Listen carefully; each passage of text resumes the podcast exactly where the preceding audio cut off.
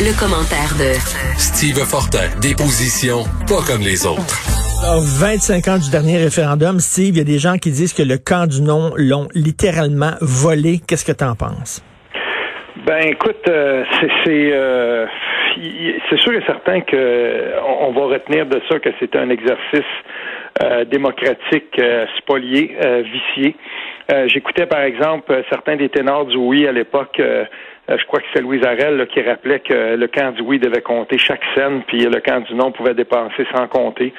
Euh, on a parlé, toi et moi, cette semaine, tu sais, le, le mais pas que ça. Tu sais, il y, a eu un hmm. paquet de dépenses. Souviens-toi, la commission Gomery, le sourire débonnant de Jean Chrétien, tu sais, avec ses balles de golf, ben avec euh, l'unifolié dessus. Ben oui, mais fallait sauver le pays. Tu sais, il n'y avait pas de règles. Il n'y en avait juste pas.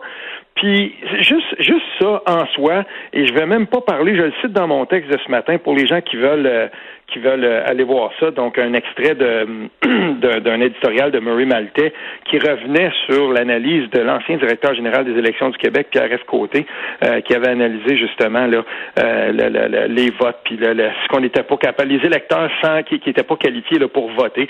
Puis, je veux dire, OK, c'est vrai, si on, on, regarde ça, là, euh, 217 000 hmm. personnes qui ont, qui ont voté, qu'on était capable de, de, de, on, en arrive à un chiffre de 217 000 personnes qui ont voté puis qui n'avaient pas la qualité d'électeurs, 54 000 la, la, la victoire. Mais tu sais, tout ça, là, c'est des fractions. Euh, il faut aussi reconnaître quand même que euh, dans le, le, le, cas du oui, euh, la région de Québec, ça n'a pas voté oui autant qu'on pensait. Puis, euh, tu sais, il faut pas oublier une chose. C'était intéressant quand même euh, récemment quand on a parlé de, de l'incidence, par exemple, de la perte des Nordiques quelques mois avant. Un fleuron du nationalisme veut, veut pas dans cette guerre-là qui avait une si grande importance sociale à ce moment-là. Tu sais, et il y a plein de facteurs qui peuvent jouer, mais il y a une chose en tout cas au lendemain du référendum, euh, des ténors du camp du non, euh, par exemple, euh, tu sais, je veux dire, sur une radio communautaire de Montréal, une radio allophone de, de tu on avait entendu là, à cause du, du, vieillissement de la population puis de l'immigration, ben ça sera plus possible à un moment donné de faire l'indépendance. Puis on savait ça, mm. et ça a été répété. Là, tu sais, plusieurs ténors, on, on, savait très bien ça, puis il avait pas peur de le dire. Et, et quand on regarde la situation maintenant, je veux dire, c'est, on est en plein on est en plein dedans, là, 25 ans plus tard, si on fait l'autopsie de ça, puis on, on, on, regarde la situation froidement au Québec, euh, je veux dire, euh, moi, moi j'en arrive à la seule conclusion qu'il y, y, a deux choix. Ou, on, ou c'est l'autodétermination, on choisit notre indépendance, puis on, on, se donne les outils pour le faire. Sinon, ben, c'est l'assimilation tranquille. Il n'y a pas d'entre-deux. Il n'y a pas d'entre-deux. La fameuse troisième voie là, qu'on cherchait après Mage et tout ça, mm-hmm. le, tu sais, le, c'était quoi le, le, défi québécois là, on le, euh, quand... on appelait ça le beau risque. Le beau risque, exactement. Le, beau risque. On a appelé ça, par exemple, le Québec fort dans un Canada uni. Ça ben toutes sortes de, de, mais il faut il faut comprendre une chose, ok? Puis moi là, je, je le vois souvent. Puis j'ai j'ai plein d'amis fédéralistes que j'ai que j'estime. Des, ça ça c'est pas c'est pas ça. La question est pas là.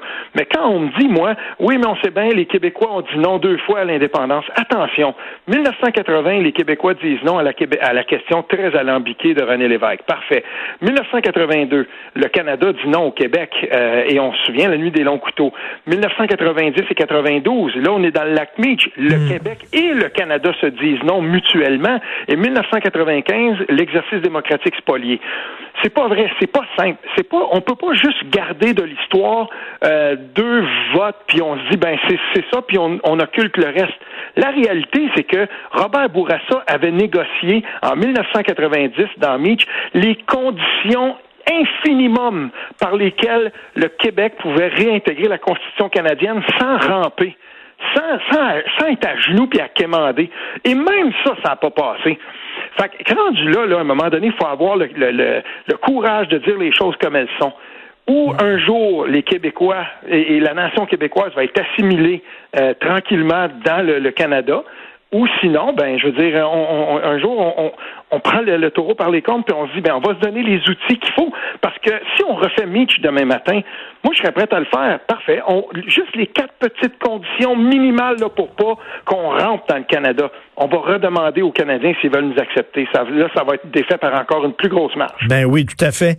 Écoute, euh, moi, j'ai entendu des gens dire le Canada, ça fonctionne pas en théorie, mais ça fonctionne en pratique. C'est-à-dire que en théorie, ça, ça, ça fonctionne pas parce qu'on n'arrive pas à trouver une constitution qui plaise à tout le monde, mais en pratique, ça fonctionne. Mais moi, je trouve qu'en pratique, ça fonctionne pas tant que ça. Ben non seulement ça fonctionne pas tant que ça.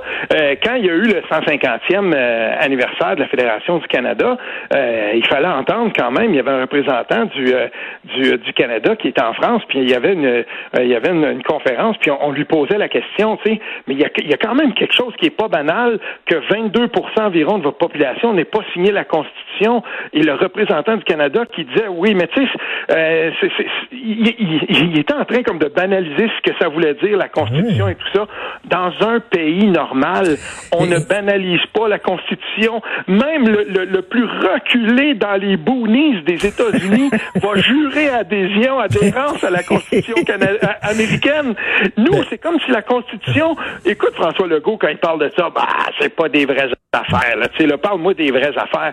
Il a rien de plus vrai que le contrat qui lie les gens à l'intérieur d'un pays donné.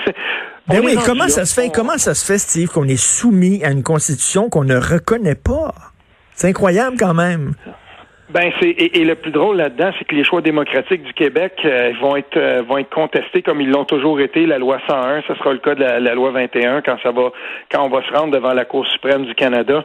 Et chaque fois, moi, je me dis, mais tabarnouche, on, quand on repense à 1982, le chemin que René Lévesque avait fait pour traverser le pont euh, sans venir à Hall, je veux dire, tu sais, quand on pense à tout ça, on se dit, mais le pire, c'est qu'on on, est un peu comme soumis, tu sais, on, accepte ça, on accepte ça, mais il n'y a pas l'affaire qui arrive, c'est que il y a il y a encore assez de gens pour se dire, puis les Québécois sont un peu comme ça, il y a encore assez de gens pour se dire, on va préférer François Legault, qui a un petit côté nationaliste, même hmm. s'il a, il a, fait ses professions de foi fédéralistes plein de fois pour être capable d'accéder au pouvoir, sinon il n'aurait pas été capable de le faire. Puis on se dit ben c'est ça, c'est mieux que rien. Puis euh, on se contente, on se contente. Moi il y a, y, a, y a, un de mes bons chums qui a une qui a, qui a une euh, il y a une phrase toute faite pour ça, moi qui me fait bien rire. Il dit toujours, tu sais là, quand t'es né pour un petit pain, ben tu fais pas des sandwichs pour tout le monde. puis ben, c'est ça. Regarde, on est on est un peu comme ça. Puis ben c'est plate. On, se contente de peu, on se contente de peu. On n'est pas ambitieux. Pourtant on mérite mieux que ça. Et je veux dire aussi quelque chose par rapport à ça. Euh, je cite dans mon texte de, ce matin pour les gens qui veulent voir ça. Euh, c'était en 2008, mais là maintenant avec le, le, recul du temps, Marc Termotte, euh, c'était pour euh, l'Institut national de recherche scientifique du Québec, puis l'Office québécois de la langue française. C'est les perspectives des mots linguistiques sur 50 ans. On, on couvrait à ce moment-là 2001-2051. Il y a eu une mise à jour qui a été faite en 2010 de ce, de, de ce document-là, hyper intéressant. J'ai eu la chance de collaborer à quelques reprises avec Marc Termotte. Euh, comme démographe, c'est une sommité en, en la matière. Puis c'est l'évolution euh, des mots linguistiques, mais en fait, l'évolution sociologique des, des nations, là, c'est pas, il n'y a pas de statu quo. Puis on a essayé de vendre ça aux Québécois. Oui, mais garde, on est capable de rester dans le Canada, puis on va, on va se développer là-dedans, puis tout ça. C'est pas vrai, ça. Ça existe pas. Mm. Et il y a toujours, tu sais, il n'y a pas de point d'équilibre parfait. Ça va pencher sur un bord ou ça va pencher sur l'autre. Et depuis plusieurs années, ben, ça penche vers l'assimilation du Québec mm. et, et, et, euh, l'assimilation linguistique. C'est tout. C'est comme ça. C'est, il n'y a pas de, le, le, le, le là, il s'arrête pas dans le milieu. Il va mm. toujours continuer, puis à un moment donné, ben, il y a une balance, puis la balance, ça va tomber d'un côté ou de l'autre. Et ça, il faut le comprendre. Ça n'existe pas, ce statu quo-là. Et, c'est drôle parce que d'une certaine façon, j'ai toujours eu l'impression que François Legault nous vendait ça. Ben non, non, non, il n'y a pas de statu quo. Ça n'existe pas.